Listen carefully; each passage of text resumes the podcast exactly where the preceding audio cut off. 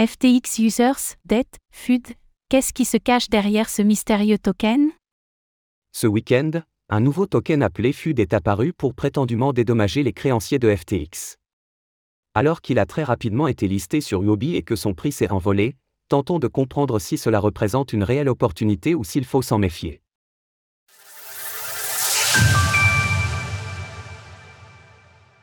DeadDAO émet le token FUD. Ce week-end, un étrange token émis sur le réseau Tron, Tron, par une entité dénommée DeadDAO a fait son apparition, le FTX User CDET, FUD. DeadDAO se revendique comme un acteur souhaitant dédommager en partie les créanciers de FTX grâce au FUD censé représenter 2% de la dette totale grâce à un prix initial d'un dollar, moins de 24 heures après son lancement, le FUD s'est retrouvé listé sur l'exchange Huobi et son prix s'est envolé. Bien qu'il soit très volatile, ce dernier atteignait plus de 66 dollars l'unité, lors de la rédaction de cet article. Ajoutons à cela qu'un faible remplissage du carnet d'ordre de la de USDD a entraîné un décalage de prix par rapport à la de USDT, si rien n'appuie de manière officielle ces propos, le fait que le compte Twitter de DeadDAO ne recense qu'un peu plus de 800 abonnés et que ce listing intervienne aussitôt laisse penser que Justin Suen pourrait ne pas totalement être étranger à l'initiative. Arnaque ou projet sérieux? Avant d'investir le moindre centime sur le token FUD, il convient de se montrer très prudent, car plusieurs signaux d'alerte attirent notre attention, outre le nom faisant penser à un mémécoin. Par exemple, le compte Twitter de DeadDAO n'a publié que deux threads pour expliquer vaguement ce qu'était le FTX User CDET, et un autre tweet pour annoncer son arrivée sur Yobi. Le lien en page de profil renvoie justement vers le communiqué de presse au sujet du listing, a priori, il n'y a donc aucun site web ni aucun white paper connu pour expliquer en détail les fondamentaux de ce token supposé représenter la dette de FTX. De ce fait, rien ne permet de garantir la valeur indiquée.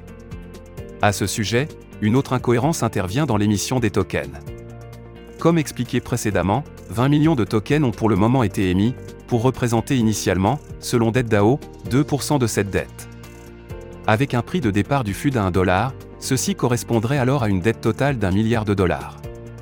Ensuite, Uobi et Justine Suen expliquent que lorsque la valeur réelle des sommes dues par FTX à ses créanciers sera connue, la quantité totale de FUD sera ajustée pour correspondre à la valeur de la dite dette. Les éventuels tokens supplémentaires seraient ensuite envoyés via un airdrop à leurs détenteurs. Mais l'exemple qui est utilisé pour exprimer cette nouvelle émission de tokens semble ne pas coller avec l'idée initiale des 2%.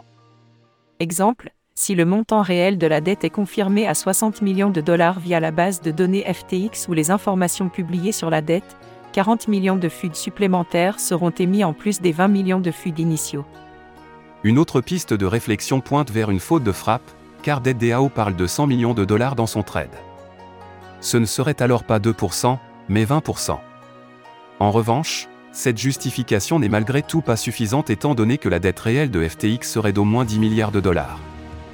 Quel que soit le fin mot de l'histoire, il convient d'y réfléchir à deux fois avant d'investir, car le prix actuel du FUD représente une capitalisation de plus de 1,2 milliard de dollars. Une telle valorisation envoie le token directement dans le top 50, avec une capitalisation équivalente au token AV par exemple, alors qu'il n'a que moins de 72 heures d'existence. Source Huobi, Smart Contract du FUD. Retrouvez toutes les actualités crypto sur le site cryptost.fr. Thank you.